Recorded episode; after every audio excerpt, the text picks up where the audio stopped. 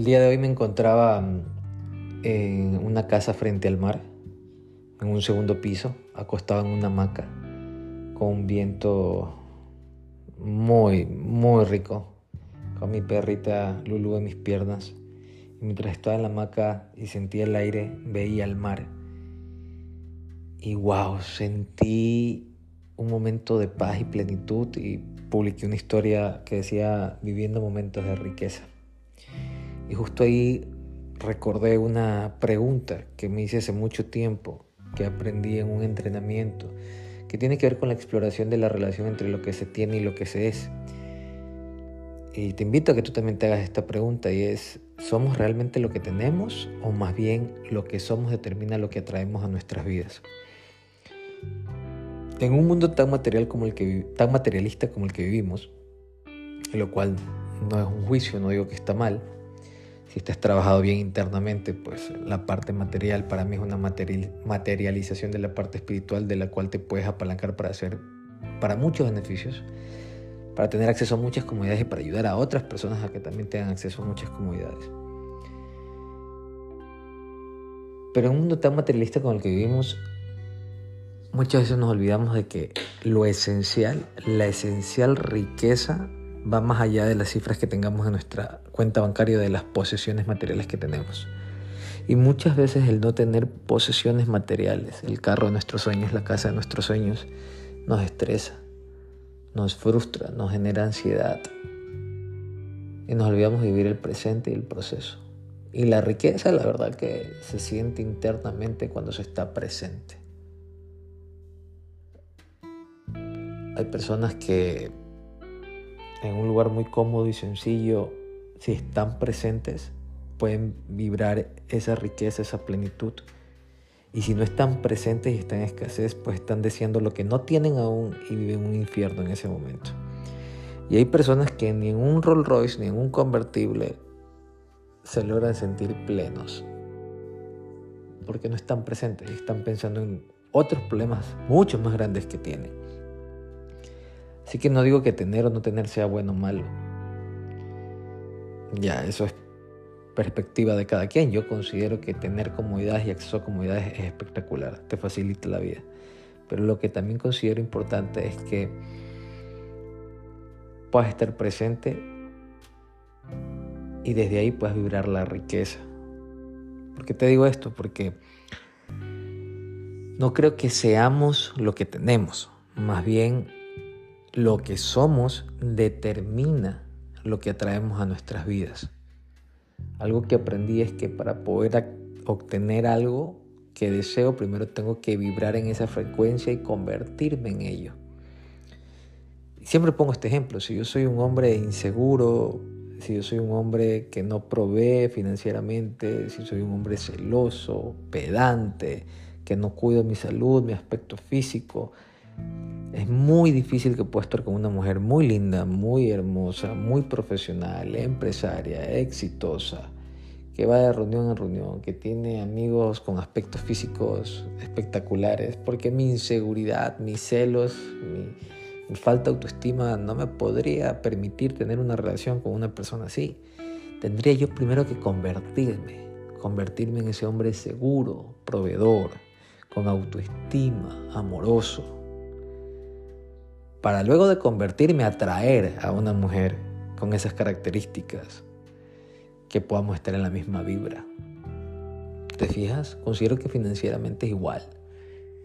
Tú tienes hoy los resultados financieros que tienes acorde a cómo has venido vibrando y acorde a quién eres hoy.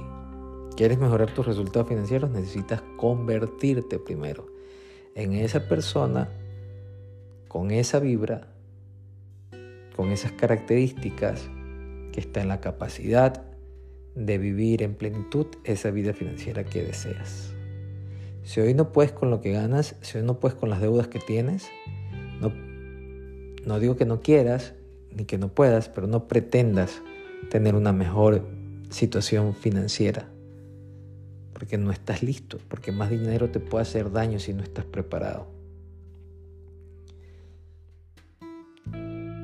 Creo que hay tres cosas importantísimas que debemos tener en cuenta para que podamos aclarecer en nuestra mente lo que realmente somos y con eso determinar lo que traemos a nuestras vidas. Y lo primero es definir nuestros valores. Antes de tomar una decisión financiera importante hay que reflexionar sobre nuestros valores y metas personales. Hay que hacerse preguntas como ¿qué es realmente importante para nosotros? ¿Qué tipo de vida deseas llevar? Cuando tú alineas tus decisiones financieras con tus valores, podrás gastar y ahorrar de manera más consciente, evitando caer en patrones de consumo que, que no vibran contigo, que no resuenan contigo, botar la plata innecesariamente, pero necesitas estar muy claro. Lo segundo y muy importante es que hay que ser agradecidos, hay que tener gratitud financiera. Es dedicar una partecita de nuestro tiempo a agradecer por lo que tenemos y no por lo que nos falta. La gratitud es una herramienta muy poderosa para cambiar nuestra perspectiva y reducir el estrés financiero. Algo que puedes hacer es anotar tus logros financieros por pequeños que sean y celebrar siempre tus avances. Yo normalmente cuando tengo un logro financiero, celebro con mi familia. Y eso me ayuda a mí a sentirme muy conectado con mis recursos actuales y como consecuencia traer más abundancia para mí. Y lo tercero es que inviertas en tu crecimiento personal. Mira, algo que va a acompañarte toda la vida y algo que te va a generar resultados distintos es tu mentalidad. Así que necesitas invertir en tu mente. ¿Quieres vibrar más alto y convertirte en esa mejor versión de ti?